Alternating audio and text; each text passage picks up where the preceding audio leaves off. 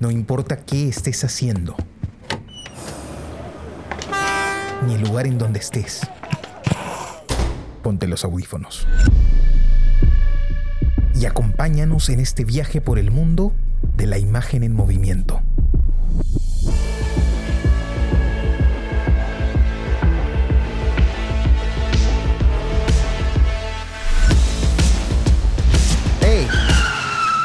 ¿Qué cine pasa? ¿Qué tal amigos? Bienvenidos a este nuevo episodio del podcast ¿Qué cine pasa? El podcast donde hablamos de películas que acabamos de ver. Nos gusta decir que están en caliente para nosotros. Los saluda su amigo Carlos de la Torre Paredes. Me acompañan Jesús Alvarado. Hola Carlos, Jonathan, ¿cómo están? Y Johnny Alba. Hola Carlos Jesús, ¿cómo están? Qué gusto. ¿Qué tal amigos? Aquí reunidos para hablar de una película súper interesante, creo que es una de las películas favoritas de todo el mundo. Eh, de un director pues súper importante, ¿no? Creo que a, todos los que nos gusta así un poco la, exploración cinematográfica, el cine un poco más snob, por así decirlo de alguna manera, eh, nos gusta mucho esta película de Emir Kusturica titulada Underground, ¿no? Creo que ya es un clásico. Eh, aún así, pues, Johnny, coméntanos un poco por qué te decidiste por esta película. Eh, gracias, Carlos. Bueno, yo elegí esta película Underground porque Primero porque quería acercarnos a Costurica y pensé que esta película es, eh, no sé, es divertida, por decir alguna, no solamente es una película importante, sino que es divertida, está llena de energía, está llena de, está llena de, pasión, de cine. Y hemos estado viendo películas, digamos, de un tratamiento un poco más contemplativo, como, como lo habíamos eh, dicho la semana pasada varias películas de tratamiento contemplativo que nos gusta bastante por, por, por, la propuesta cinematográfica que nos dan, por bastante, por la semiótica y, y la experiencia audiovisual, pero pensé que esta era una buena forma de, de romper y, y, llevarnos tal vez hacia el otro lado, que es una película donde pasan cosas, donde constantemente el director está... Eh, manteniéndonos eh, en vigor, ¿no? En, en, vilo. Y creo que esta película es ideal para eso. La película es interesante porque hay un trasfondo histórico importante eh, que el saberlo tal vez nos, nos ayude un poco a, a, poder este a poder ubicarnos dentro de la trama de la película, ¿no? Este, el, eh, eh, es un, es un director que nació, me, parece, cuando, todavía estaba constituida Yugoslavia. Como se sabe bien, Yugoslavia es un país que se formó joven eh, en, en, los inicios del siglo y luego, este, después de la Segunda Guerra Mundial, se constituyó como, como un gobierno comunista bastante, bastante particular y hubieron muchas guerras internas, ¿no? Croacia, Bosnia, Mon Montenegro, todos los países y Serbia, y se dividió luego, ¿no? Se dividió. Entonces, todo eso hace de, de Serbia y de estos países eh, con una memoria particular, ¿no? Y creo que eh, lo que intenta hacer Custurica es transmitirnos la nostalgia, pero también todo lo que se vivió, porque fue una dictadura también, y la dictadura tiene un poco de eso, ¿no? ¿De qué va esta película?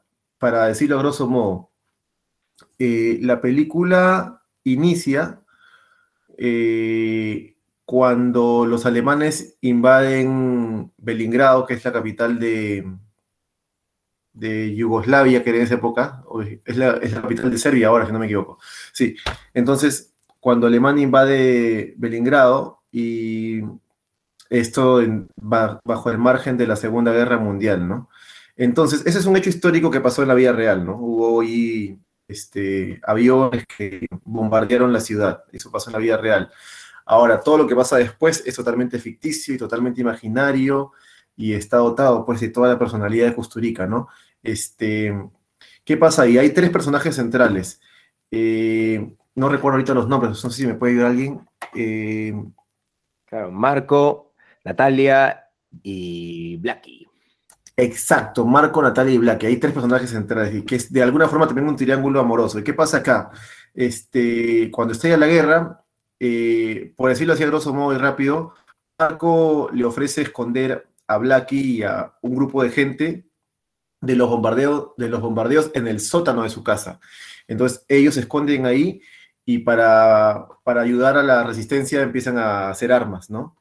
Este, pero mientras pasa esto, Marco está enamorado de Natalia y Blacky también está enamorado de Natalia, ¿no? Entonces Marco decide este, dejar a este grupo escondido en este, en este edificio y cuando la guerra ya termina, Marco intenta hacerles creer a todos los que están escondidos en el sótano de que, de que la guerra sigue, ¿no? de que la guerra se mantiene. Entonces este grupo de personas sigue viviendo ahí, en esto, ¿no?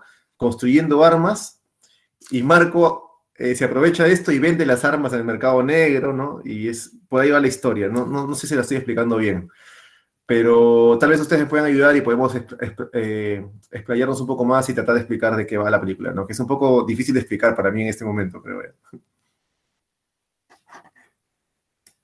Bueno, voy yo. Em, a ver, ya lo decía Carlos, ¿no? Eh, en la presentación, que este, este es un.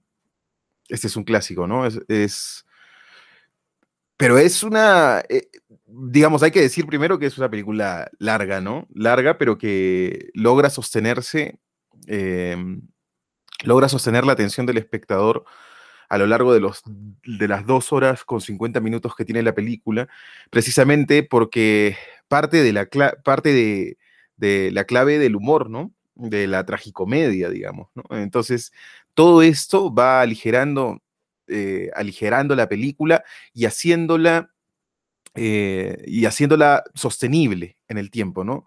Yo he notado también, o bueno, antes, antes de eso, ¿no? digamos, para hablar en líneas generales. Yo entiendo esta película, eh, bueno, ya lo comenté, como una tragicomedia, pero como una película de traiciones también, ¿no? Me parece que eso se va percibiendo desde el inicio. Y, claro, eh, al final, sobre todo en la tercera parte, es que se evidencia toda esta crisis, pero ya se evidencia de una forma eh, más explícita toda esta crisis que surge en Yugoslavia tras la muerte de Tito, ¿no? Eh, que es de lo que habla la película y cómo es que las naciones de este país terminan en una guerra civil eh, sanguinaria, ¿no? En una guerra civil cruel. y cuando llega ese momento, ¿no? En la tercera parte de la película, como a las dos horas, dos horas y tanto, más o menos, este, es que cobra sentido absolutamente todo lo que ha venido ocurriendo, ¿no? Porque hay, eh, porque esta película se puede entender como, em, digamos, como una, como un, eh, como una gran crítica eh, a la, siento yo, a esa guerra civil, ¿no? A cómo es que, este, y lo dice literalmente, ¿no? En la tercera parte, ¿no? lo dice Marco, me parece, en algún momento una guerra no es guerra hasta que un hermano, un hermano mata a su otro hermano, ¿no? Este, una cosa así. Y, antes eso, de morir, ¿no? Antes de morir, sí, claro, por supuesto, antes de morir. Y eso se proyecta hacia atrás, ¿no? En retrospectiva, con todo lo que ha pasado en la película, porque desde el inicio se están traicionando entre amigos que yo tengo la sensación que se quieren auténticamente, ¿no? Eh, pero no lo pueden evitar. No lo pueden evitar porque eh, porque de por medio hay emociones, hay sentimientos que los, que los van empujando hacia ese lado, ¿no? Em, otra cosa que me parece interesante para, eh, digamos, para, comentar eh, en el inicio y, bueno, ir viendo qué sale después, es el hecho de, Em, la, verosimilitud de las cosas, ¿no? Este, que lo hemos planteado tantas veces, que lo hemos planteado tantas veces aquí, y me, pero me parece este, esta película me parece que es un extraordinario ejemplo, ¿no? Eh, porque las cosas que pasan no, no necesariamente se condicen con una realidad, ¿no? Por la clave, por el tono que tiene la película, por este, eh, eh, el género, de alguna forma que la película toca, este, todo es, todo es exagerado, ¿no? Todo es este, hiperbólico, todo es este, eh, se podría considerar inverosímil.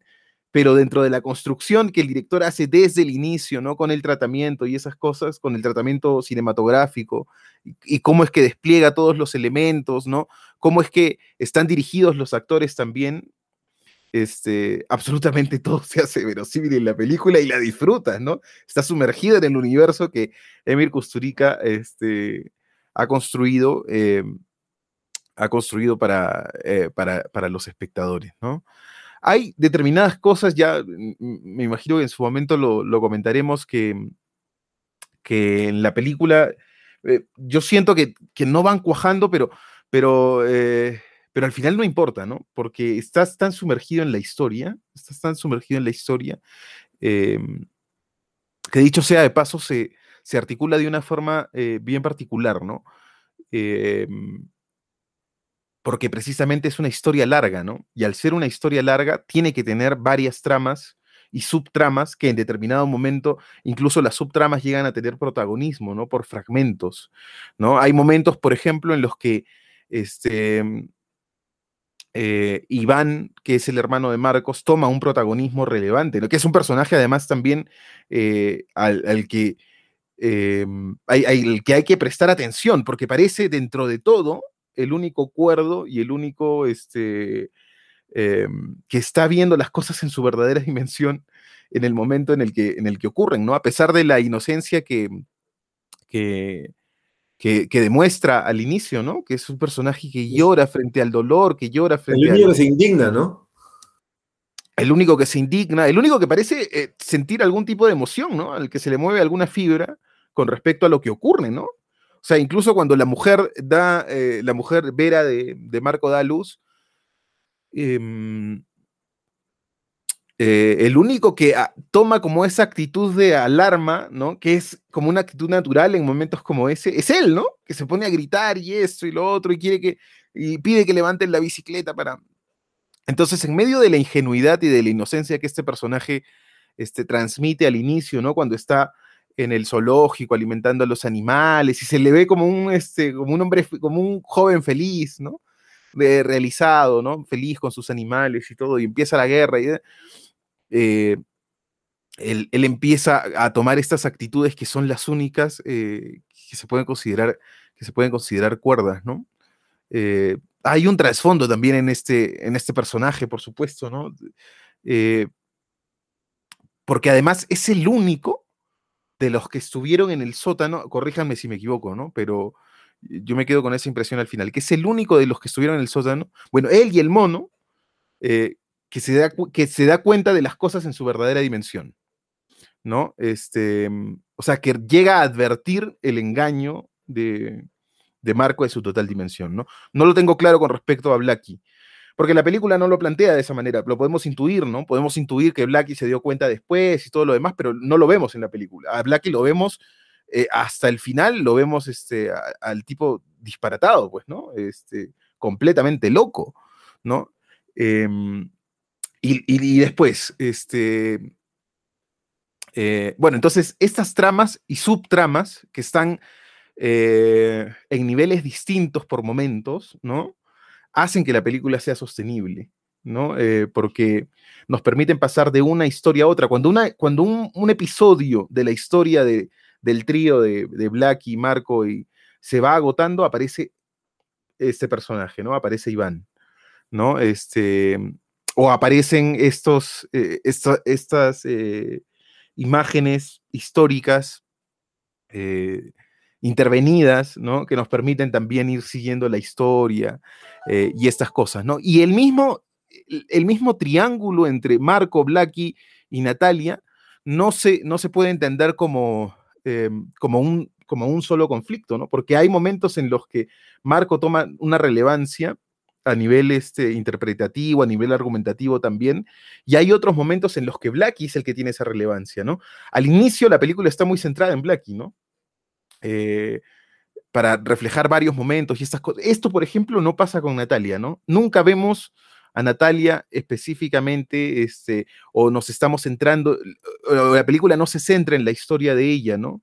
no nos, la muestra siempre relacionada con alguno de estos personajes, ¿no? Con Blackie, este, con Blackie o con Marco, ¿no?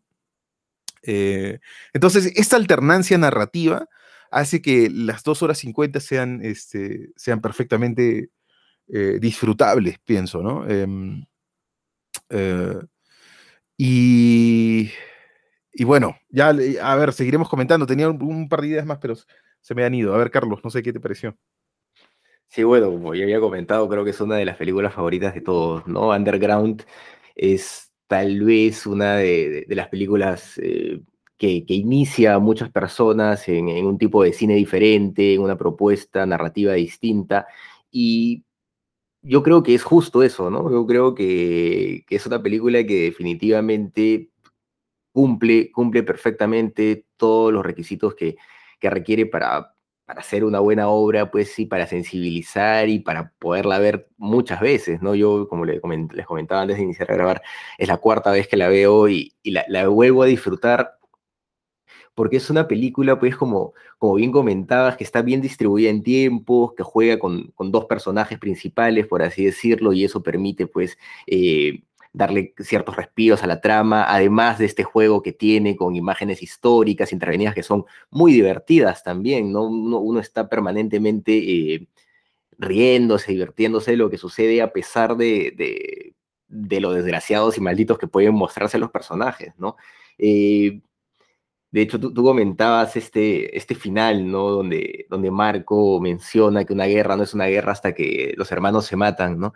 Eh, y, yo, entiendo a estos dos personajes también de cierta forma como eso, ¿no? Son una, una suerte de, hermanos, o sea, si bien son amigos, eh, son mejores amigos, entre comillas, ¿no? Hay un nivel de, hermandad y de confianza entre ellos que se nota desde, desde el inicio, ¿no? Y me parece interesante también ese inicio, particularmente, ¿no? Me parece maravilloso que salga una carreta, pues avanzando a toda velocidad, borrachos con un grupo de gente tocando trompetas atrás. Me parece fantástico, me parece algo que deberíamos imitar todos alguna vez en nuestras vidas, amigos. Es algo que tenemos que hacer. Pero hay un momento en donde Blackie mira la cámara, ¿no? Y se ríe. No sé si se acuerdan. ¿No tienen claro ese momento? Ah. La, secuencia inicial. Claro, claro. ¿Se acuerdan o no se acuerdan? Sí, sí, sí, sí, mira, sí. la cámara y se nos ríe en la cara, Blacky. Ahí el director, de, arranque, el director nos está diciendo algo. De arranque. Yo, yo siento eso, ¿no? Yo siento que ahí el director de arranque nos está diciendo, vamos a jugar, ¿no? Vamos a divertirnos un poco. Y pues eh, es lo que, lo que empieza a hacer a lo largo de toda la película, ¿no? Porque porque todas las circunstancias son, eh, son tragicómicas realmente. Todo es, termina siendo de cierta forma divertido, pero al mismo tiempo muy terrible, muy trágico. Y los personajes son encantadores, ¿no? Eh, todos los personajes creo que, están muy bien trabajados, particularmente estos dos protagonistas. De hecho, Iván tiene lo suyo, Natalia tiene lo suyo. Eh, el mismo Jovan, ¿no? El hijo de, de Blackie es, es curioso pero yo creo que en estos dos personajes está pues la, la magia, ¿no? De, de, la película, porque realmente son personajes, eh, no sé, memorables, maravillosos, personajes de los que te enamoras de, arranque, ¿no? Son, son sujetos, eh, no sé, impresionantes, ambos a su manera, ¿no? Blackie es un tipo, pues, eh, medio bruto, fuerte, que avanza, logra las cosas que quiere, se impone siempre, y el otro es un ladino, pues es un desgraciado, un tipo que se está riendo de todo el mundo, se está burlando, y recuerdo particularmente esta escena donde secuestran a Natalia en, el teatro, que Blacky se mete, pues, ¿no? Como, eh, como, el, como el tipo que es, pues es un tipo así que se impone siempre, ¿no? Y Marcos está burlando, Marcos está riendo permanentemente de lo que está sucediendo y hasta está bailando, ¿no? No sé si, si recuerdan también ese momento que él se sienta junto a una señora, ¿no? Y cuando empieza la balacera, la señora empieza a gritar, y Marco empieza a gritar también con la tía, ¿no? Ah, la mira, empieza a gritar con ella, la lame, sigue gritando, baja, le apunta a los alemanes, sigue gritando. es, es un personaje maravilloso, ¿no? Es un personaje que, que a mí me, me genera mucha, mucha empatía y, o, creo que, está muy bien construido en ese sentido, ¿no? Eh, otro momento donde también Marco se muestra pues de esta forma es cuando Blacky lo está castigando y lo está haciendo eh, parecer un caballo, ¿no? Y él termina aceptando pues que ha cometido una falta y, se divierte también con el castigo que le han impuesto, ¿no? son, son, momentos para mí importantes de, de, estos dos personajes que los muestran como, como ciertos polos opuestos, pero que eh, de alguna forma se complementan y pues eh, generan una hermandad, ¿no? Incluso Natalia, cuando están bailando en este barco, después de haber estado bebiendo toda la noche, se los dice, ¿no? Le dice, ustedes dos juntos serían el hombre perfecto, le dice, ¿no? Y Blackie le contesta, me estás poniendo nervioso, ¿no? O algo, algo por el estilo. Eh, yo creo que ahí está la, la, gran fuerza de esta película, ¿no? En el desarrollo de estos dos personajes y pues una trama que, que es excelente, ¿no? Que es súper funcional y que no y que no se siente inverosímil por cómo van dándose las cosas y por justamente cómo son estos personajes, ¿no? Eh, de hecho, para cualquiera de nosotros sería inverosímil pensar que un grupo de personas ha estado pues encerrada 20 años bajo un sótano haciendo armas, pero en esta película funciona muy bien y funciona muy bien porque los personajes nos permiten eso, primero que nada, Marco logra eso, ¿no? logra transmitir que puede lograr eso con, su forma de ser, Blackie logra también transmitir que puede aguantar algo así, puede dirigir a un grupo de gente en, ese proceso, entonces de cierta forma lo aceptamos. Pero además está esta propuesta eh, que plantea el director desde un inicio, como les comentaba, ¿no? En donde Blackie mira al televisor, perdón, a la, cámara, pues, y nos, nos dice de alguna forma que ahí va a estar la mano del director, ¿no? Y que va a estar jugando y que se van a romper algunos, eh, yo diría, no sé, algunos estándares, por así decirlo, ¿no? Se, van a romper y se va a ir un poco más allá. Y, es por eso que de cierta forma nosotros, cuando entran estos elementos fantásticos, eh, por ejemplo, bajo el agua, ¿no? Que, son elementos casi místicos, eh, que se pueden entender incluso dentro de la lógica de, del espíritu de una nación, yo lo, puedo entender de alguna manera así, se nos hace verosímil también, porque desde el inicio eh, Custurica lo está, nos está diciendo que va a hacer cosas así, que va a jugar de esa manera. Eh, no sé si recuerdan también este momento en donde Jovan ve a su esposa en el agua, ¿no? Ve a su esposa eh, de una forma alegórica, ¿no? En, el agua, como si fuera una, especie de medusa o algo así, pero es, es, es, como su velo, pues, que está flotando, ¿no? Y, y Blackie le dice que no se preocupe, que es un pez, ¿no? Porque él, inmediatamente la relaciona con, su esposa, sabe que es su esposa, ¿no? Eh, y eso lo, podemos aceptar también, ¿no? O sea, dentro de la, posibilidad lo aceptamos. Y el, final, pues, es... Eh, no sé, eh, a mí siempre me gustó ese final, la verdad ese final eh, de reencuentro de un momento particular en donde todavía Yugoslavia era Yugoslavia, donde todavía había hermandad entre todos, me parece muy interesante, es muy alegórico, cómo, cómo se, se, rompe la tierra, cómo ellos empiezan a flotar hacia otro lado. No sé, siempre me pareció un, un gran final para, para esa película, ¿no? Porque si bien nos ha narrado una historia trágica en donde todos se han traicionado, donde todos han sufrido, eh, está este otro espacio cuasi onírico que, que no es del todo irreal en la posibilidad de la película, ¿no? No es, no es del todo irreal por, por justamente estos planteamientos que, que se nos van dando así como pastillitas pequeñas, ¿no? Yo, yo tengo esa sensación. Eh, bueno, sigamos hablando, si no me, me, pierdo aquí. No, bueno, mucha pasión en, en, tu forma de contar la, tu apreciación, Carlitos. Este, Aquí, claro, hay muchas cosas que decir acerca de Underground, ¿no? Em, la primera vez que la vi me dejó muy fascinado por la forma en la que yo nunca había imaginado que se pueda narrar en este código, en este código de,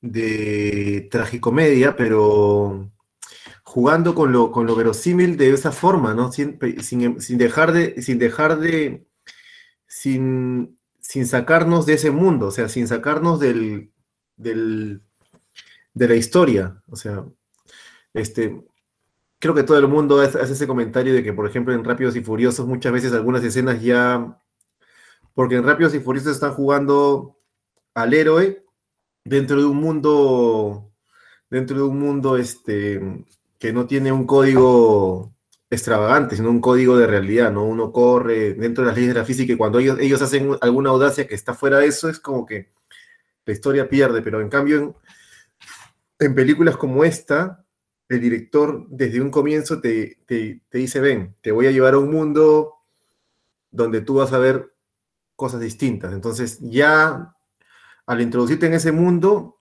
él tiene una licencia, pero, pero sin embargo está usando muchos códigos cinematográficos para mantenerte a ti dentro de ese mundo, para no, no permitirte decir, por ejemplo, cuando, ¿cómo se llama el Barclay?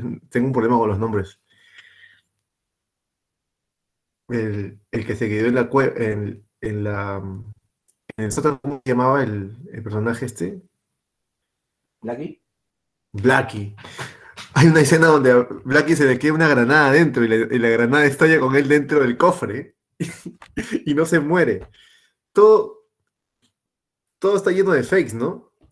Después cuando lo electrocutan a, Blackie, a, a Blackie le ponen este, los electroshocks en el cerebro y tampoco se muere, nunca se muere. Ponen, en nivel mortal lo ponen y él se ríe, ¿no? Ah, Sí, mi y- trasero, dice. Es alucinante, es como ver este, los Looney Tunes, ¿no? Sabes que no se va a morir, pero sin embargo sigue siguiendo la trama porque no quieres que le pase nada al personaje, ¿no? Sin embargo, Claro, y- personajes- pero es, es interesante ese momento, además, cómo explican, ¿no? Ese momento, porque la explicación que da Marco, no, es que él es Eh, eh, electricista. Electricista, es electricista. Un gran trabajador, ¿no? Como buenos comunistas. Claro, y, y tú te la comes, es como que, ah, claro, pero por supuesto es electricista. Un sinsentido. Ahora, este, ¿qué es lo que quiere contar? Este, Kusturica quiere eh, trasladarnos a la nostalgia de Yugoslavia, pero sin, sin contar la guerra, sino él cuenta otra historia, pero la guerra es el background, el, el- la, guerra, la guerra es el, el ambiente de la, de la, donde está pasando las cosas, ¿no? La guerra es, es como el, lo que está detrás, lo que está de fondo, ¿no? Sin embargo, lo que nos está contando realmente es la guerra. ¿Qué, qué pasa en esta guerra? Viven en una dictadura, en una dictadura comunista, en un régimen, y en la vida real lo que pasó es que este régimen, de alguna u otra forma, te mantenía de espaldas a, a lo que está pasando en el exterior, ¿no?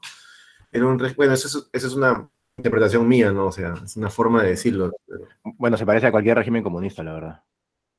O cualquier régimen comunista.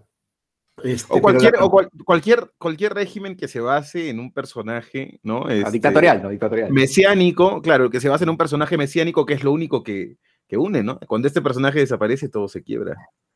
Sí, ¿cómo se llama este presidente, el dictador este Tito. Tito? ¿no? Ya. Bueno, claro, para no irnos muy a lo político, ¿no? Para ir al grano, es que evidentemente en, en una situación donde tú juntas diferentes eh, naciones, por decirlo de alguna forma, diferentes etnias en un solo lugar, con un solo panfleto político, con un solo líder y qué sé yo, todo lo que se vive adentro, esas guerras civiles y todo eso, este, es un poco surrealista, ¿no? Y lo que, y este país, Yugoslavia, era un poco surrealista, ¿no?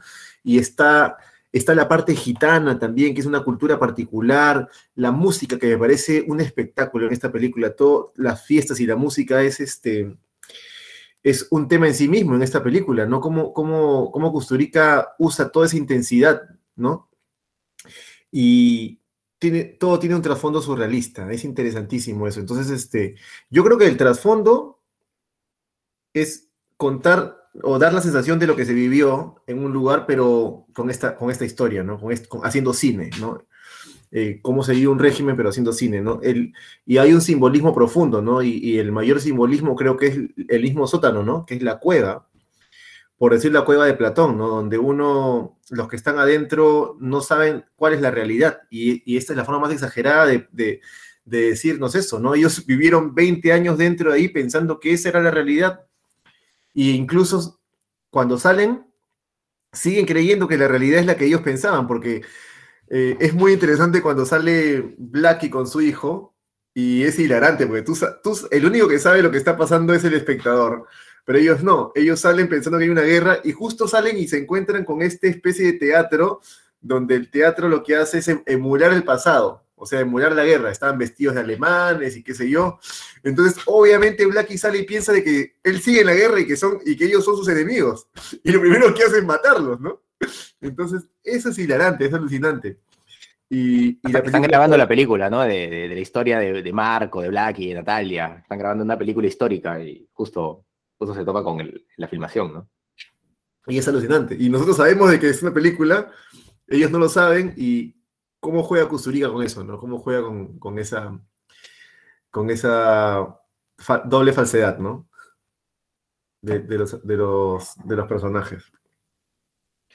Incluso creo que Blackie, nunca, como dijo Jesús antes, nunca nos queda claro si él se llega a enterar si es que lo que pasó, ¿no? Nunca nos queda claro, porque el tipo se vuelve loco y, se, se, va, se une a, la resistencia y después sigue en la revolución de la guerra y se dedica a eso hasta, hasta la última parte de la historia, ¿no? Entonces, nunca se llega a saber, creo yo, al menos la película no nos lo dice eh, directamente, si es que él se dio cuenta que estuvo encerrado ahí todo este tiempo, ¿no?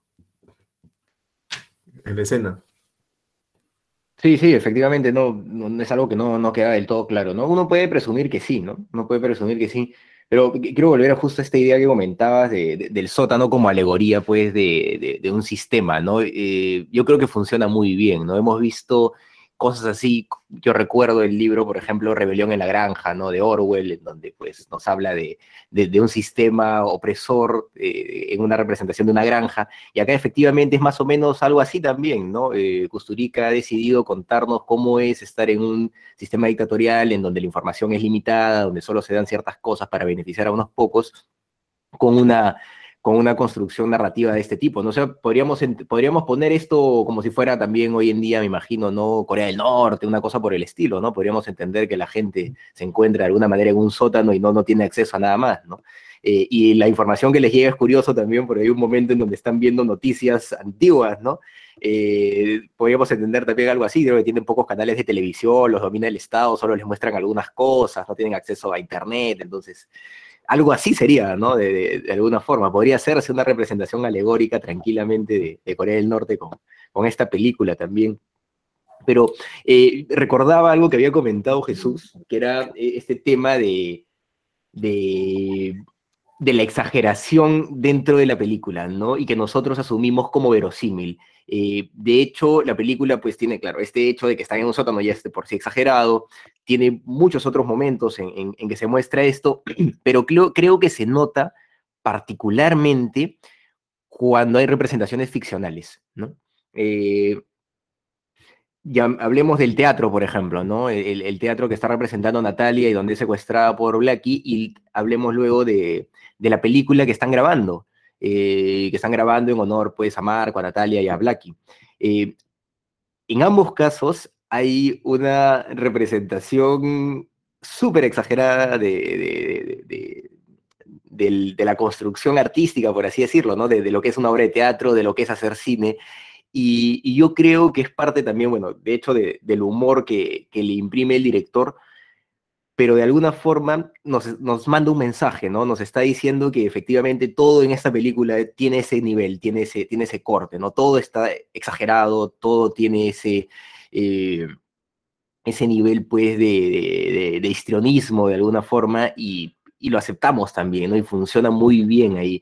Eh, no, no, no, sé si, si recuerdan esos momentos, pero a mí me, me, me, causaron mucha impresión la primera vez que los vi y mientras más veo la película, pues me doy cuenta de que de que es parte de eso, ¿no? Que él, que él exagera en estos momentos y lo, lo ridiculiza de alguna forma el, eh, el, arte ficcional, ¿no? La interpretación ficcional de, de los actores, porque eh, quiere diferenciar de alguna forma eh, estos niveles en la, en la, película, ¿no? O sea, ¿qué, ¿qué, es esta película? ¿Qué son las películas que están dentro de la película?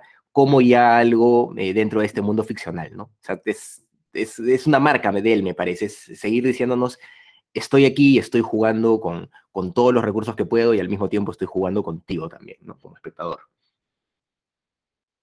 Sí, claro. De hecho, eh, una de las mejores escenas es el, el, momento del teatro. Es que, bueno, esta película está llena de, de escenas este, magníficas, ¿no? Eh, pero el, en el momento del teatro, ¿no? Cuando están en el teatro, eh, la forma en la que está construida esa, esa, esa secuencia es, este, es magnífico, ¿no? O sea, y claro, todo está, e, e, es exageradísimo, pues, ¿no? Eso no, no sería aceptable, ¿no?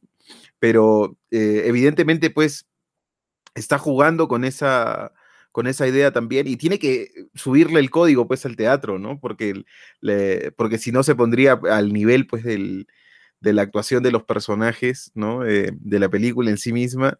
Eh, Y obviamente eh, entiendo que más o menos esa no es la idea, ¿no? Yo puedo, eh, podría añadir pues a las cosas que ustedes han dicho magníficamente que, eh, que es una historia relativamente simple, ¿no? y que toda la magia se produce en, el, en la actitud cinematográfica del director, ¿no? En, lo formal, en la, en la manera en la que el director eh, trata este, el argumento, ¿no? Porque, bueno, si, si pudiéramos este, escribir una sinopsis relacionada solo con la historia, pues va de dos amigos que, se enamoran de una misma chica, ¿no? Eh, y este y que se traicionan a partir de eso, ¿no? Eso es como el, gran detonante, lo que genera, lo que termina generando al final también que Marco los, eh, los deje encerrados a todos, pues, ¿no? Al final es todo por, es todo por Natalia, ¿no? Todo como por esa banalidad, ¿no? Eh, y esa banalidad expresada en esa acción de Marco es una crítica social también, por supuesto, de, de Costurica, ¿no? Que me parece que, eh, bueno, creo que ya lo han dicho ustedes, pero eso se, tiene que resaltar, ¿no? Que ha construido esta historia para revelar eh, las claves y los matices de la guerra, ¿no? Este, de, sobre todo, de, no, no, tanto de la Segunda Guerra Mundial, aunque bueno, la película está dividida en tres partes y una de las partes está dedicada a la, Segunda Guerra Mundial, sobre todo pensando en la, en la guerra civil, ¿no? En la guerra de los Balcanes, que es la que eh, le preocupa eh, siento eh, realmente a, a, Custurica, ¿no? Eh, y, por lo demás, o sea, la historia, perdón, la película, el argumento de la película, el tratamiento de la película, este, el relato, podría servir perfectamente también para, para hacer un análisis de guion, ¿no? Y de cómo es que una cosa se va correspondiendo con otra, ¿no? Y algo que pasó en el minuto 10, en el minuto 15, termina siendo resuelto en el minuto tanto, ¿no? Yo, por ejemplo, me preguntaba durante toda la película, eh, este, sobre Iván, ¿no? ¿no? Sobre, porque eh, si hay algo que es fundamental en el, cuando se tratan las historias, no solo en el cine, sino también en la literatura, es el peso y el valor que tienen determinados personajes, ¿no? este, la relevancia que el director le da a determinados personajes. Este, y Iván, en ese sentido, me parece que es un personaje enigmático, ¿no? Jonathan hacía la referencia de, de la alegoría de la caverna, em, eh, y claro, es inevitable, ¿no? No pensar en la alegoría de la caverna, sobre todo este, en el momento en el que salen, ¿no? Este, el que sale Jovan, ¿no? Que como que parece que, viera la luz, pero se quiere resistir, ¿no?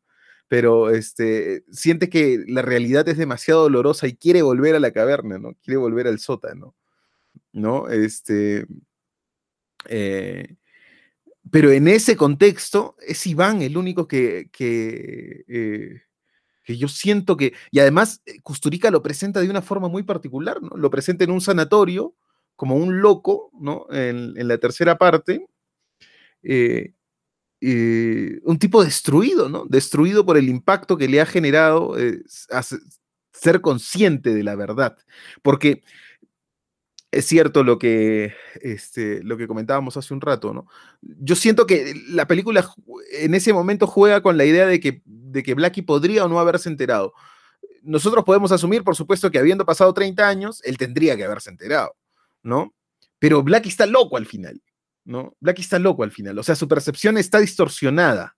Él siempre le va a dar la vuelta de una manera, eh, como lo ha venido haciendo a lo largo de toda la película, de una manera eh, histriónica, a las cosas, ¿no? Como en el momento en el que este, ve a Marco, ¿no? Eh, eh, cortejando a, Natalia y, bueno, termina en esta escena fabulosa también, que, es la del caballo, ¿no?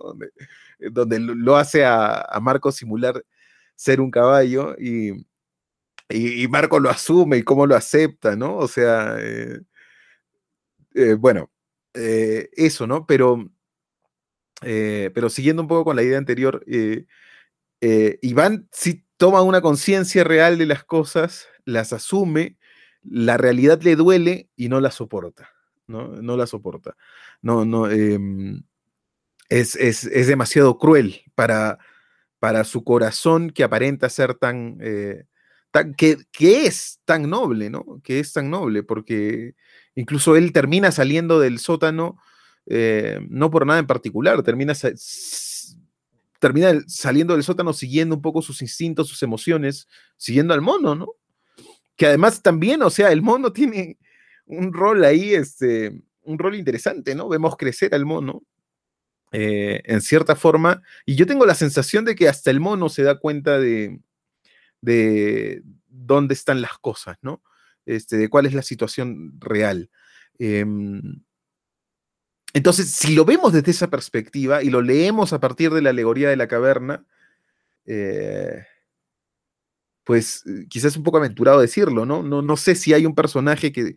Pero Iván es como esta suerte de, protofilósofo, ¿no? Eh, que entiende un poco la realidad, que no alcanza a procesarla y, que, se, em, y que se autodestruye, ¿no?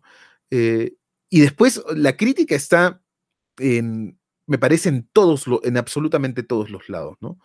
Blacky es un personaje, este, Black y Marco son personajes que están construidos para la crítica, ¿no? Están construidos para que el espectador desde una perspectiva moral, más allá de disfrutar, este, de disfrutarlos, entienda que lo que ellos están haciendo no está necesariamente bien, ¿no? Que esa traición entre amigos tan cercanos no es buena, ¿no? Y no puede generar algo bueno, ¿no? Porque tú puedes entender todo, y eso es hasta entrañable, los momentos en los que se pelean por pelear, mm, andan con el arma este, disparándola este, como, como locos, y todas estas cosas son como códigos que van construyendo eh, o, pequeños este, episodios que van construyendo una amistad sólida, ¿no? Y cada vez que Marco se saca el reloj, ¿no? Que Blackie hace alguna estupidez y Marco ya se empieza a sacar el reloj y tú sabes que viene algo este, genial y que se van a... Em, y que se la juegan el uno por el otro, ¿no? Te da esa sensación. Entonces la traición en ese contexto, que no está planteada de esa manera en esta película, pero se lee como algo muy brutal, ¿no? Em, pero, profesor, a mí me queda la duda, o sea, eh, Blacky no, no llega a eso, ¿no? El, que lo hace es Marco. Perdón, ¿a qué te refieres? Blacky no traiciona a Marco o en algún momento lo traiciona. No, no, no. Blacky no lo traiciona, lo traiciona a Marco y lo traiciona. Marco es, pues. De la forma más cínica, pero, pero Blacky traiciona a su esposa de una forma cínica también. ¿No? Este. Eh, claro, bueno más o menos. O sea, él nunca la, la, deja, no sé, él, él, no sé. Mira, a mí me parece, me parece muy cínico, más que la traición misma, el momento en el que la esposa ya se murió 20 años después, o. Eh, sí, ¿no? No, bueno, no recuerdo, 20 años creo, ¿no? Y le prende la velita a la esposa, ¿no? Y que siga la fiesta. Este, ¿no? O sea, yo entiendo, ya ha pasado mucho tiempo y estas cosas son cosas que nosotros podemos leer, pero la película no nos está planteando necesariamente eso. en el sueño final, que es... Claro, aparece la esposa. Aparece la esposa y él le dice, no, pero sí es mi mejor amigo con su esposa, como con él no es. Él no tiene nada que ver. O sea, es una mentira así descarada, ¿no? bueno, y ya, otra dice, ah. Y ya, y ya que... otra dice, ah. Claro, y ya que, salió lo del, lo del final, el, final también es este. Porque pero yo lo entiendo como el único momento de paz, ¿no? O sea, el único lugar en el que se puede encontrar paz. Y es crucial que este trozo de tierra se desprenda, ¿no? De, Es crucial que se desprenda, porque te da una imagen de que ellos, te da la sensación de que ellos ya están encerrados en una burbuja ¿no? En una burbuja de paz, que ya no puede ser transgredida, ¿no? Este. Mm, eh, eh, y, curiosamente, curiosamente en ese momento es el único en donde Iván habla sin tartamudear, ¿no? Y es muy lúcido. Entonces tal vez responde también un poco a lo, a lo que decías, ¿no? Este protofilósofo que, que logra ver un poco la realidad y explicarle al mundo lo que está pasando, ¿no? Bueno, porque al final también este, termina eh, Iván hablando frente a cámara y llegando a una conclusión, ¿no? Que este, que es probablemente, bueno, el espectador saca muchas conclusiones en el camino, ¿no? Pero que uno de los personajes mire hacia la cámara y que saque una conclusión con respecto a todo lo que hemos visto, este, claro, lo revela como, como un personaje con un entendimiento eh, un poco más amplio que el de los demás, ¿no? Que al final, en ese clima de paz, hacen lo único que saben hacer, ¿no? Que están haciendo todo el, todo el tiempo, que es como que están bailando y están tomando y están tirando tiros al aire, dando tiros al aire, ¿no? Pero bueno, o sea, aún así la película tiene escenas increíbles, tiene escenas, este, la escena en la que ella baila, Natalia baila sobre el tanque, ¿no? Este, o sea, son escenas de una belleza. Es belleza, sí. Es pero, pero yo siento que para mí la película eh, toma otra dimensión cuando se sale del tono tragicómico eh, y nos muestra al padre enseñándole a nadar al hijo, ¿no? Este, en, ese, ah, ese, ese, fragmento eh, de, la, de esa secuencia, esa escena, no solo, no solo ese momento, porque ese momento quizás es el, clímax, ¿no? Pero lo que ocurre desde el momento en el que Blackie sale con Jovan de la, del sótano, ¿no? Todas esas esa secuencia de cosas que van ocurriendo entre Blackie y Jovan, ¿no? Y cómo Blackie ve a su hijo con ternura, ¿no? Con auténtica ternura, ¿no? Como alguien que recién está abriendo sus ojos al mundo, ¿no? Y este, y es conmovedora la forma en la que eh, Jovan eh, va descubriendo cosas y se va sorprendiendo frente a ellas, ¿no? El momento en el que dice, ve la luna y dice, es el sol, ¿no? Este, y obviamente no es el sol, pero tú estás en la emoción de ese chico, ¿no? Que, que ve por primera vez esas cosas y eso, y, y toda esa secuencia de cosas o cuando le tiene miedo al faisán, ¿no? O cuando confunde al venado con el caballo.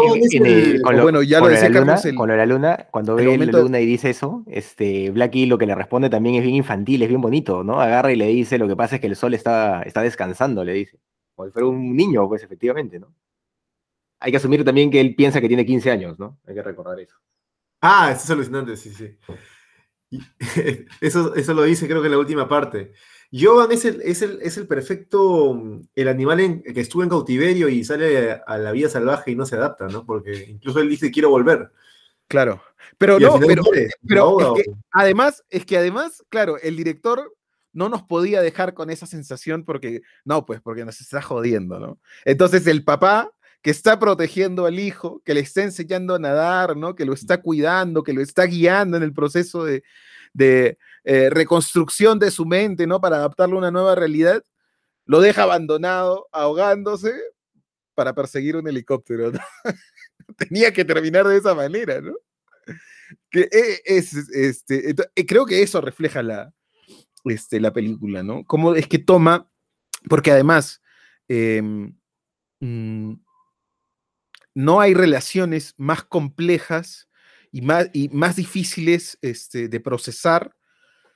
Y eso toma, lo toma Custurica, ¿no? Ya, bueno, ya lo saben los guionistas, los directores, los realizadores en general, que, bueno, siempre que se plantean eh, conflictos entre miembros cercanos, ¿no? Amigos, familiares, gente que se ama y se quiere, ¿no? Siempre que los conflictos están planteados allí, pues la, eh, el efecto se multiplica, ¿no? El efecto del conflicto se multiplica.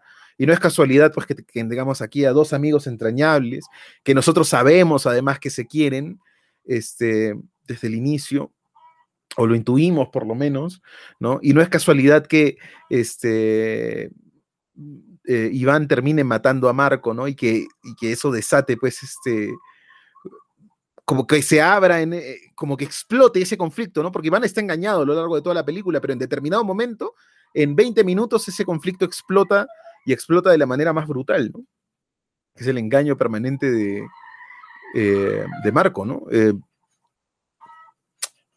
entonces, bueno, ¿qué, ¿qué, decir? Pues, ¿no? Es una película este, extraordinaria en muchos sentidos, ¿no? Bueno, hemos analizado de alguna forma la historia, pero hay algunas, hay, algunas cuestiones que de ya de estética visual que me han, maravillado en esta película, ¿no? Eh, siendo una película de Europa del Este, va en contra a lo clásico de Europa del Este, que es, un más, ha sido muy, bastante barroco en cierta forma, y hay, hay algunas secuencias este, medias surrealistas que me han impresionado, que me impresionaron desde la primera vez que la vi, ¿no? Por ejemplo, una de ellas es este, eh, casi, casi, toda la, casi toda la secuencia del matrimonio, pero me puedo detener en algunas partes, ¿no? Como por ejemplo cuando esta mujer que es la, la, la, esposa está volando en los aires, ¿no? Con todo el viento que corre y todo lo onírico que se puede ver, ¿no? Y después cómo se devela que en realidad hay dos hombres que la están impulsando y hay otro adelante con una especie de...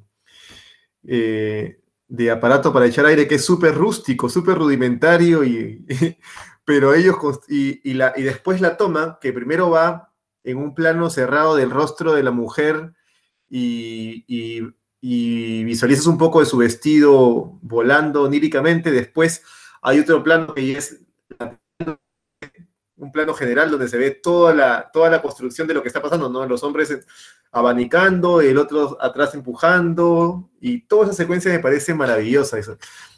Hay varias, varias ideas interesantes visuales que han enriquecido la película durante todo el, durante toda la historia y, podría enumerar varias, ¿ah? yo recuerdo esta, ¿no? La aparición también de, Natalia en, la, en el sótano es de una belleza, cómo cae el agua y, cae sobre ella y ella está ahí, y cómo la ve, todo es de un onírico, pero de una belleza y una exactitud este, eh, muy interesante, muy, no sé qué les ha suscitado a ustedes este, algunas de estas escenas, o si tienen alguna también ustedes en mente se hayan visto. Bueno, sí, en general, ¿no? Del, el, trabajo, el trabajo gráfico es muy bueno, el trabajo estético es muy bueno de parte del director. Recuerdo este Z donde le pone la flor en el trasero a la prostituta, por ejemplo, ¿no? Y, lo enfoca con el espejo, que, me parece clásica ya en, en, esa película. Esa escena que comentas también. Eh, las escenas bajo el agua son interesantes también en el sentido onírico que, que, que proyectan, ¿no? Eh, me parece que en sí la, construcción pues, estética de la película es, es, muy buena, ¿no? Kusturica lo, maneja muy bien, eh, el tema de, la música también entra muy bien, y, es interesante porque la película tiene estos momentos de, de, tensión sexual que se eleva pues entre Marco y Natalia, pero que, justo coincide normalmente con música y con bailes, ¿no? De, alguna forma. Eh, entonces, Kusturica está jugando y está teniendo planteamientos artísticos, estéticos eh, de, forma permanente, ¿no? Mm, yo creo que es algo que, habría, podría analizarse incluso tal vez eh, escena por escena, cómo lo va desarrollando, pero, pero en general creo que lo busca, ¿no? Creo que Kusturica permanentemente busca eh, tener una propuesta estética concreta y, de cierta manera lo logra la representación misma de, este sótano, ¿no? Cómo se han distribuido, cómo han hecho los baños para ducharse, dónde están todas las cosas, cómo, cómo han logrado armar todo este, este, este espacio y que sea verosímil. Eh, me parece también un gran trabajo pues, de, propuesta artística, ¿no? Eh, el tanque que está ahí abajo también es una curiosidad, ¿no? Es divertida esa parte, ahora que lo recuerdo, cuando el, músico, ¿no? Que es el único que se da cuenta de lo que está pasando y siempre se da cuenta de las desgracias. Dice, oh, qué desgracia, se viene una desgracia, se viene una desgracia y nadie le hace caso, ¿no? Como, como cuando están en el barco también. Eh, pero yo creo que sí, ¿no? Que, hay mucha preocupación de, parte de Custurica, ¿no? Y la escena de la boda, pues, se nota claramente eso, ¿no? Incluso cuando, esa escena que comentas, ¿no? Donde está pasando el, vestido sobre las velas, sobre la mesa, pues, y todos mirando, ¿no? Desde arriba, es, es, muy, muy bonita, ¿no? Funciona muy, muy bien. Eh, y las escenas, pues, de, pienso ahora también que, son muy, me, me parecieron muy interesantes, eh, por su construcción. Eh, esta escena donde Blackie corre tras el helicóptero dejando a, a Jovan pues, este, en el agua, eh, me parece que está, funciona bien también, ¿no? De repente sale de, de, este momento que, que, nos estaba planteando de un padre enseñándole a un hijo, que es algo más íntimo, así, de, de dos personas que están jugando en el, en el mar, en el agua, en un lago, y de repente pues pasa a ser una película bélica, ¿no? Ves al personaje corriendo con, con, con el arma, entonces creo que que juega bien. Creo que, que tiene un, buen trabajo técnico en ese sentido y pues lo ha aprovechado bien para demostrar su capacidad artística. Hay una escena también donde el nacimiento del hijo de Blackie, ¿se recuerdan? Sí, sí, es bestial esa parte. Cuando la bici vuela y arriba de, los hombros de el, ave. Sí, sí, sí. Es buenísima esa escena. Claro. Em, Pues no, o sea, eh, pensaba en, eso que comentaba Carlos de los, de, bueno, en general de la música, ¿no? Casi siempre la música es diegética, ¿no? Eh, o sea, está, está dentro de la narración, porque además la banda lo sigue, ¿no?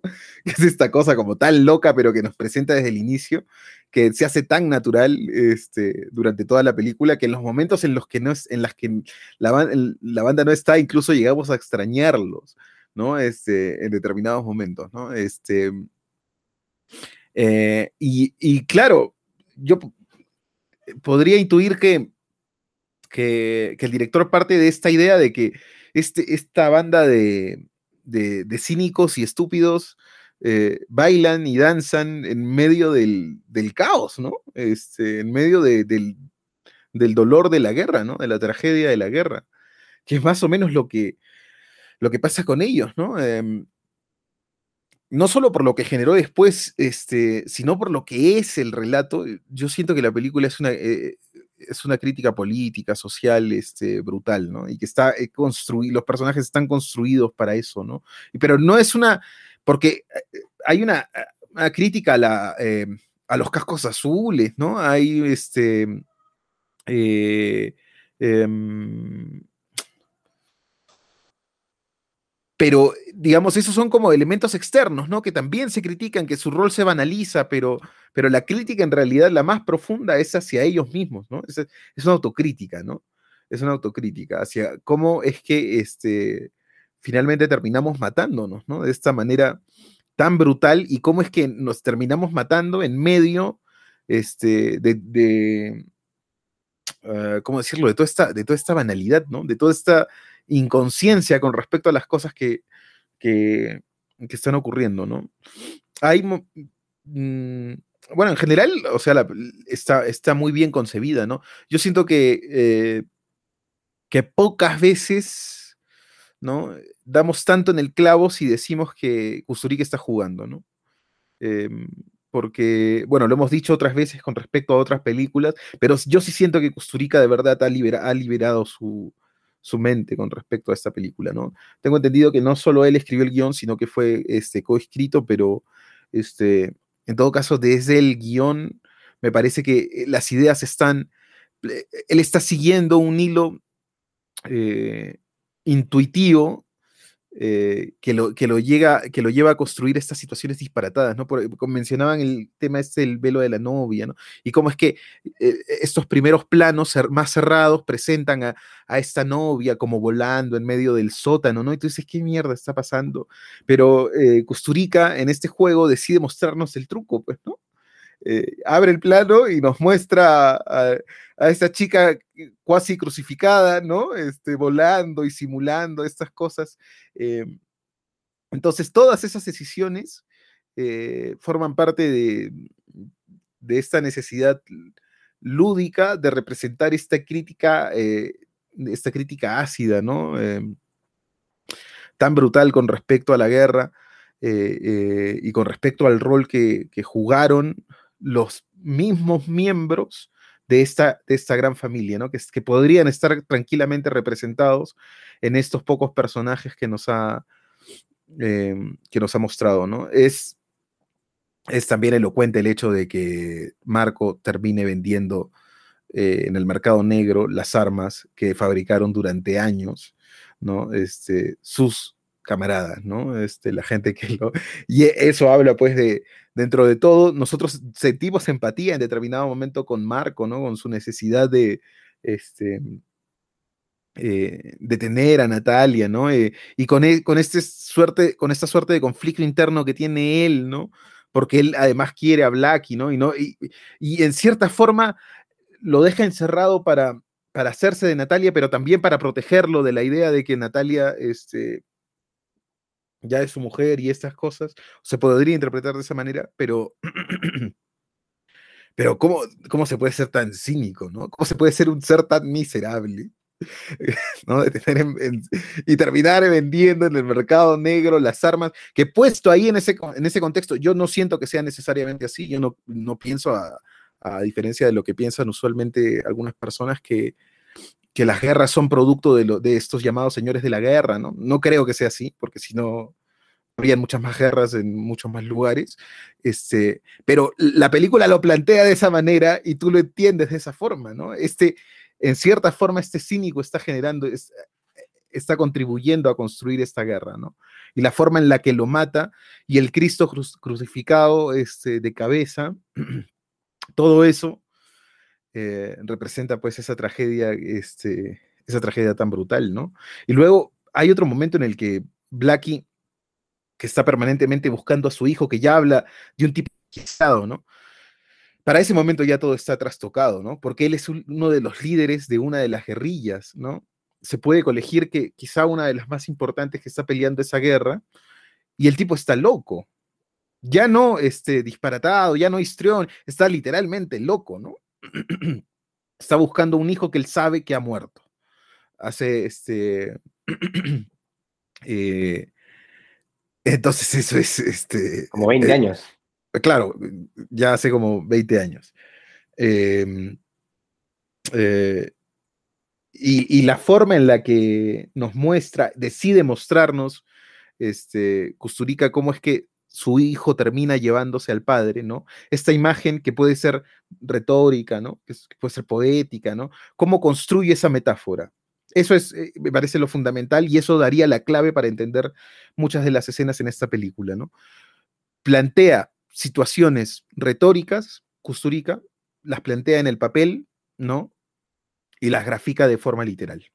Porque literalmente el hijo termina cogiendo al padre, ¿no? Este, y lo termina jalando hacia, hacia, entiendo que es este, este pozo, ¿no?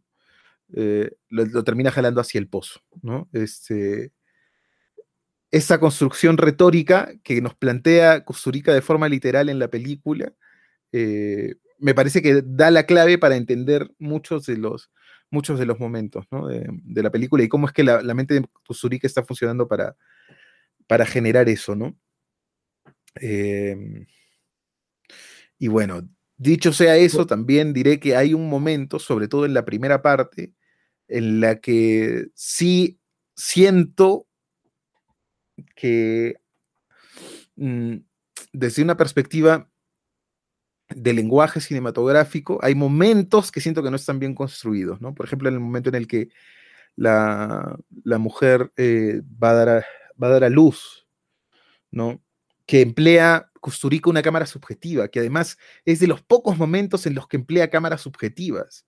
¿no? ¿Y por qué en ese momento? ¿Y por qué con ese personaje? Y no lo entiendo bien.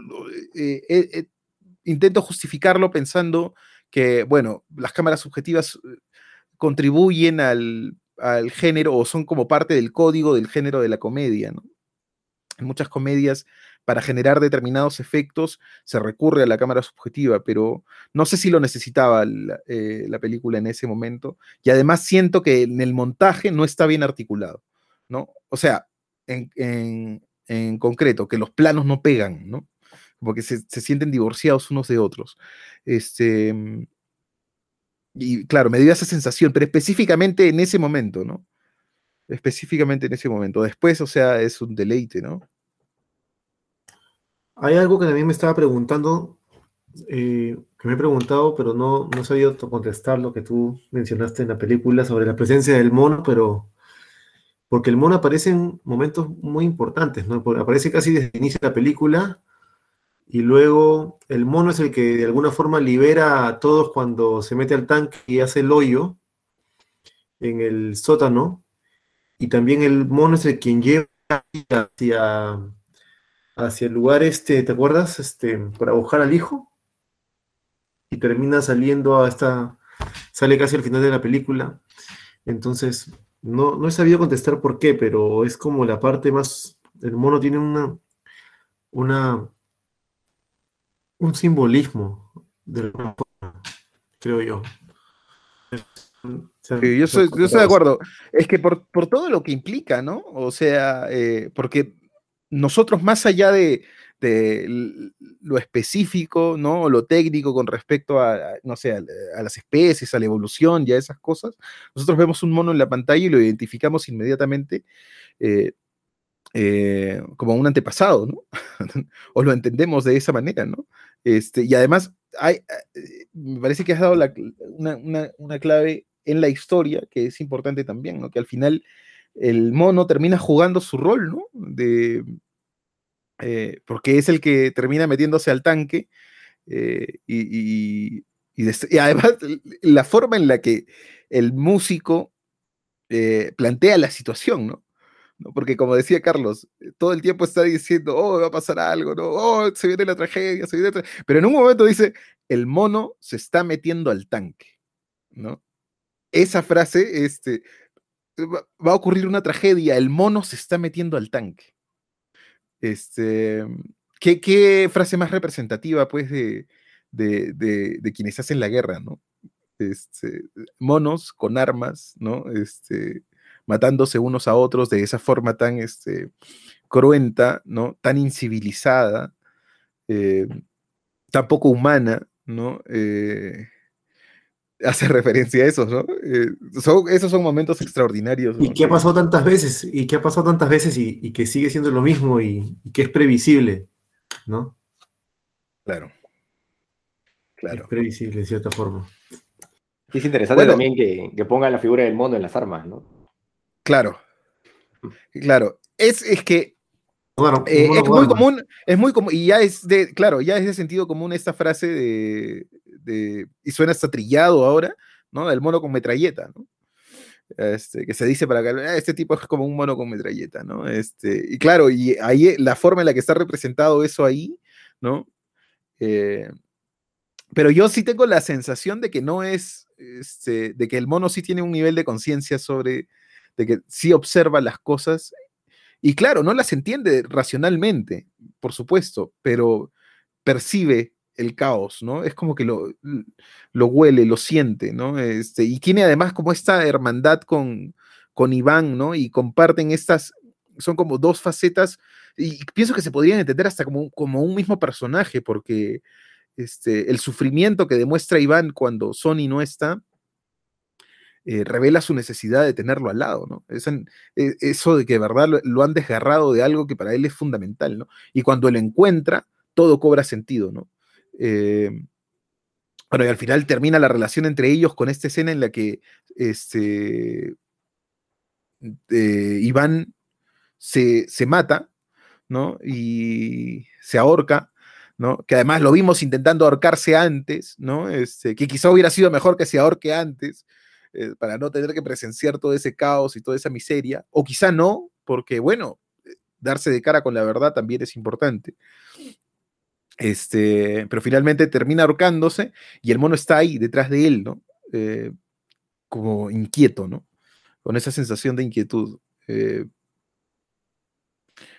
sí, no sé, es, es, como para un caso de estudio interesante este personaje de Ivana y, yo no, quizá no se entendería en toda su dimensión a Iván sin el mono, ¿no? O sea, lo crucial que es para Iván el mono, ¿no? Eh, con todo lo que, con toda la carga eh, cultural que tiene el mono para nosotros, ¿no? Creo que esa es la clave para leer al mono, ¿no? Entenderlo como eh, una, una imagen que, que, que, representa algo de nosotros, ¿no?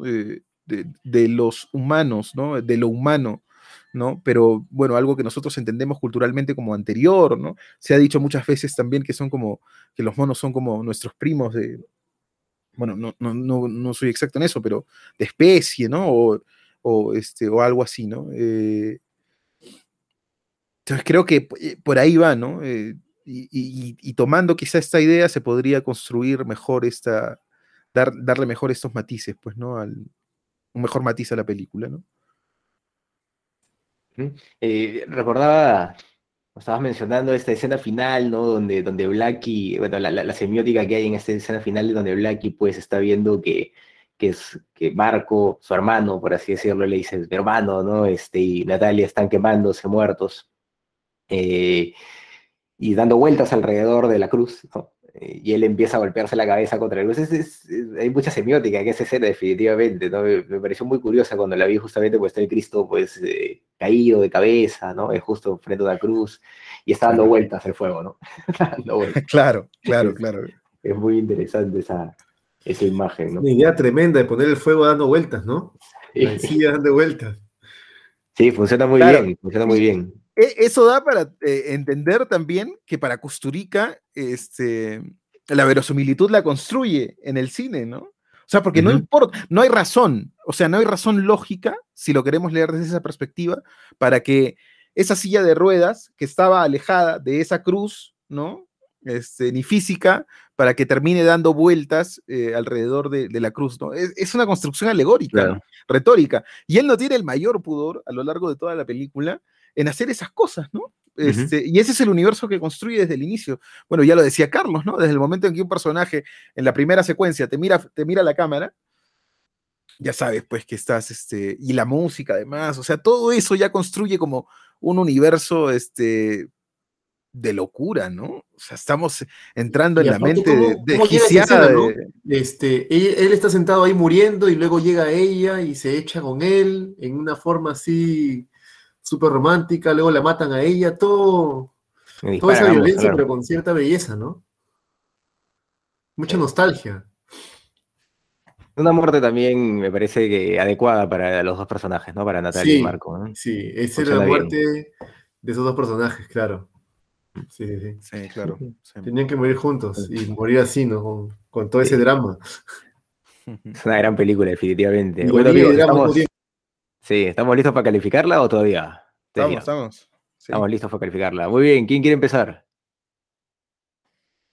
Bueno, a ver, voy yo entonces. Este, mm, que bueno, Jonathan la propuso, él va al Claro. final. A ver, este. mm,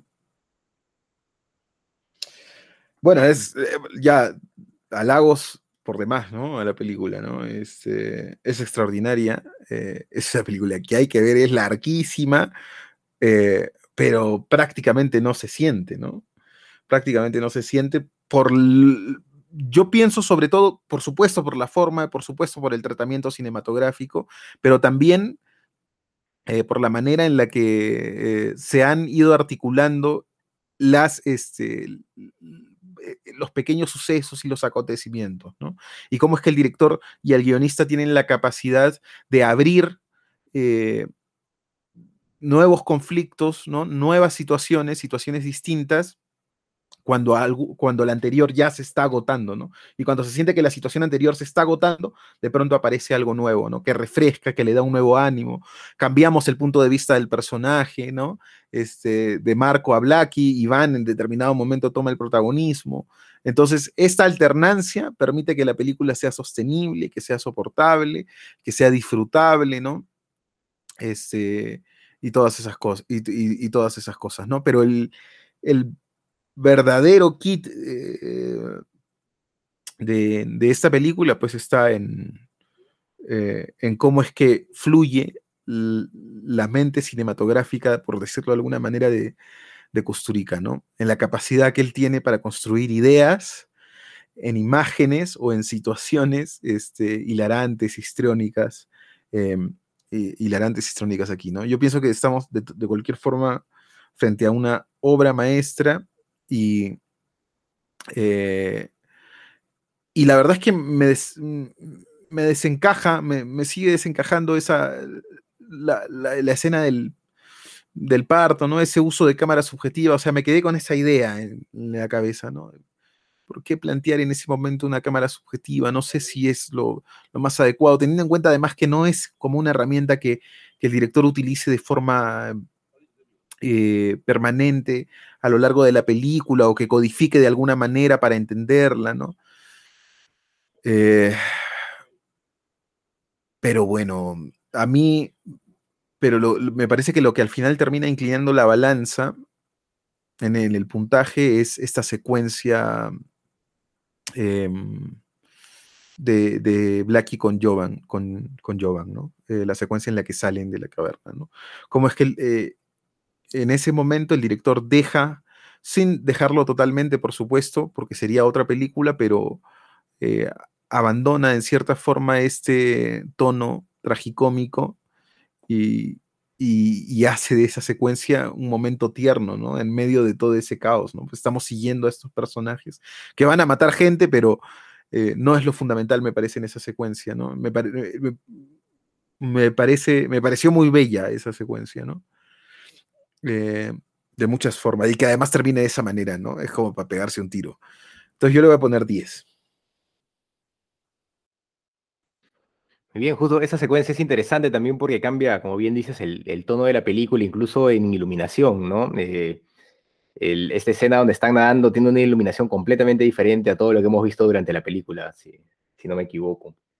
Eh, de hecho, es una, un, clásico ya hoy. Yo creo que es una de las películas favoritas para, para todos los que nos gusta el cine así un poco más, más de exploración, ¿no? No, lo que no estamos tan acostumbrados. Bueno, que estamos definitivamente acostumbrados a Hollywood, pero ya un poco aburridos pues, de ver siempre la misma, la misma trama planteada en diferentes eh, plantillas, ¿no?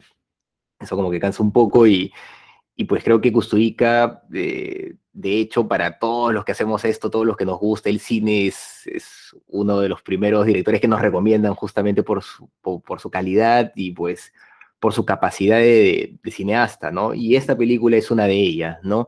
Eh, junto con Tiempo de Gitanos, junto con, con este, ¿cómo se llama la otra? Gato Negro, Gato, Gato Blanco. Eh, esta es una película que a mí, desde la primera vez que la vi, pues me, cautivó, me, dio muchas lecciones de, cómo narrar. Eh, es una película que si bien, que yo creo que funciona muy bien en su tono tragicómico, ¿no? Si, si bien siempre me, me, da risa, si bien siempre me saca sonrisas, también siempre me, conmueve profundamente, ¿no? Yo no hay vez que haya terminado de ver esta película sin sentir eh, cierto nivel de melancolía, cierto nivel de tristeza. Eh, a pesar de que veo a los personajes bailando, divirtiéndose, eh, me invade de, alguna forma pues la, la melancolía que, que, está a lo largo de toda la película y que tienen estos personajes porque a, pesar de, lo, de, lo, malo que puede ser Marco, de, lo mala que puede ser Natalia, Natalia, perdón, Natalia, el nombre ruso, eh, Natalia al, asumir esta, esta condición, esta realidad y abusar de estas personas, eh, ellos sufren también frente a esto, ¿no? Ellos saben que, lo que han hecho está mal y pues de cierta forma sienten que, merecen un castigo, ¿no? Es la razón, me, da la impresión por la que, por la que Marco se, atrofia las piernas, eh, ella permanentemente quiere, quiere decirlo de alguna forma, quiere saltarlo, pero sabe que hacerlo sería peor, ¿no? Entonces tiene miedo de esa circunstancia. Eh, me gustan mucho los personajes en ese sentido, me parecen muy humanos y creo que es algo que, puede pasar, ¿no? O sea, uno a se encuentra en situaciones tan complicadas y ha hecho cosas tan salvajes que lo único que queda es seguir avanzando y, no se puede hacer más, ¿no? Creo que de alguna forma esto, esto es lo que le pasa a estos personajes tan, tan cautivadores pues, que, nos muestra Kusturica. Eh, yo también le voy a poner 10 a la película. Eh, para mí es una película muy importante, como digo, me ha marcado mucho y yo la voy a recordar siempre, ¿no? Yo, yo siempre tengo esta película en la, mente y particularmente su música, me encanta la, música que, tiene la película, como les decía al iniciar el podcast, eh, yo creo que todos merecemos en algún momento de nuestras vidas ser perseguidos por un grupo de trompetistas mientras disparamos al aire en una huasca, ¿no? Yo creo que es una buena imagen, hay que, hay que intentar replicarla de alguna forma alguna vez. Eh, y yo creo que funciona muy bien, ¿no? Funciona muy, muy bien, así que su día es bien, bien puesto. Muy bien, Johnny, te toca. Excelente. Sí, yo creo que esta película, como ya lo ha dicho Jesús, y tú también, Carlos, es una obra maestra, ¿no? Y definitivamente es una de las películas que más han destacado en, el, en los años 90, que es uno de los años donde yo crecí y empecé a ver cine. Eh, casi, bueno, casi todo lo que se puede decir de esta película ya ustedes lo han mencionado. Eh, yo agregaría también la fuerza interpretativa, ¿no? Creo que, todo este universo que hemos presenciado de underground no se podría apreciar si no hubiera esta, esta, esta fuerza interpretativa de, en los personajes, ¿no? La actriz que hace Natalia me parece extraordinaria. Y el personaje de Marco es algo, ¿no? Y cuando yo hablaba de la, de la caverna de Platón, ¿no? De esta, de esta, de este clásico mito, de esta obra de la filosofía donde los que están dentro de la caverna piensan de que ese mundo de sombras es el universo y saben de que en realidad fuera de la caverna está la realidad. Este, esa dimensión sobrecae bastante en Marco, ¿no? Porque Marco es el único dentro de este, dentro de este mundillo que es consciente de que esa sótano no es la realidad. Y entonces incluso Marco se beneficia económicamente, inescrupulosamente de lo que él sabe, ¿no? Y es lo que, lo que uno intuye que pasa con la información a veces en un mundo tan precario como es el mundo que, se habita en la guerra. Entonces, todo este mundo disparatado que construye Costa no, sí, bueno, sí, no está tan alejado de la realidad en cierta forma, simbólica al menos, ¿no? De lo que se vive en, una, en un ambiente de guerra civil, en un ambiente también de, de, dictadura coyuntural en la que se usan los medios de comunicación, en este caso, pues los visuales, la, la televisión, la radio, todo usa para tratar de controlar las masas, ¿no? Como mencionó Carlos a George Orwell, que es uno de los literatos que también ha, escrito sobre estos temas, ¿no? Y, creo que esta película le forma, ¿no? También usa un poco del realismo mágico que puedes encontrar de repente en García Márquez en esta obra, ¿no? El realismo mágico, mientras que en García Márquez está el, realismo mágico de Sudamérica, aquí está el realismo mágico del otro lado del mundo, ¿no? De, la idiosincrasia yugoslava o del mundo gitano que también está dentro de esa, que eso es lo interesante de, Yugoslavia, que se, juntaron diferentes tipos de gente, ¿no? Los croatas, los serbios, este, está Montenegro y está también la misma cultura gitana que no solo está en esa parte del mundo, sino está en diferentes partes del mundo. Eh, la música que, te, que te lleva, te traslada a, otra y a otra, otra vivencia histórica y temporal y espacial, ¿no? Entonces, este, esta película es muy potente, es muy potente, es muy aleccionadora. Hay muchas cosas que yo todavía no he contestado dentro de mi propio análisis de esta película, que eh, no solo como espectador, sino como cineasta también creo que deberíamos este, profundizar un poco más en tratar de de entender ciertas simbologías para ver hasta, hasta qué cierto punto podemos estirar nuestra manifestación cinematográfica, ¿no? Hasta qué cierto punto podemos usar más la imagen que el diálogo, ¿no? Que, y esta, estas, estos recursos que usa este, el ganso que en, en el bombardeo termina este, mordisqueando al tigre, estas cosas, toda esta simbología son recursos visuales que para evitar el diálogo y para usar más el cine. Entonces, por eso creo que esta película es importante y, igual que ustedes creo que es una película de 10, es, es una de las obras maestras que hemos visto en el podcast y esperemos que más adelante podamos también ver diferentes tipos de películas, pero también de vez en cuando analizar películas y cineastas como este, ¿no? Un 10 redondo, pues, para, para Costurica con, con Underground. Creo que, bueno, era inevitable ponerle 10 a esta película, ¿no? Y es interesante lo que comentaba Johnny de, de, esto real maravilloso gitano, ¿no? Tal vez algunas cosas no se podrían entender si es que no, no entendemos que eh, el mundo gitano también tiene elementos así que, que son extraños, ¿no? Dentro de, de, o que aceptan elementos extraños dentro de su, dentro de su realidad así como nosotros en Latinoamérica aceptamos pues elementos extraños a los que le, llamamos en literatura real maravilloso, ¿no? Lo real maravilloso. Creo que, es una buena reflexión para, para cerrar la conversación sobre, sobre esta magnífica película. Muy bien amigos, entonces tiene un 10 redondo Underground de Custurica. Nos toca elegir la película de la próxima semana y curiosamente me toca proponerla a mí. Eh, yo estaba conversando con Jesús, tenía dudas, les había dicho la semana pasada de esta película, ¿no? Eh, eh, Animas Trujano, esta película mexicana, donde un, donde un, japonés, pues, eh, Shimune, Fimune, creo que se veía, es invitado a México, pues, para que represente a, un, a, un, campesino, pues, que quiere ser, ¿cómo se dice? Padrino, no, no, no es padrino, mayordomo, que quiere ser mayordomo en este en estas, eh, en estas fiestas patronales, así como hay acá también en Perú, ¿no? Eh, el, mayordomo agarra y pone toda la plata, es una persona importante, todo el mundo lo respeta, el tipo quiere, quiere eso, ¿no? Entonces estaba pensando en esa película, pero creo que lo voy a dejar para una próxima. Después les comento otra. También me vino la idea de, de Miedo y Asco en Las Vegas, que, de, Terry Gilliam, que me parece una película súper interesante, que, que, merece ser vista también. No sé si, si todos la han visto, sé que Jesús no, tal vez tú sí, Johnny. Pero esta vez me voy a decantar por una película japonesa, al igual que, la vez pasada, eh, llamada Seppuku o Harakiri, del director, ahorita les digo, Masaki Kobayashi. ¿no?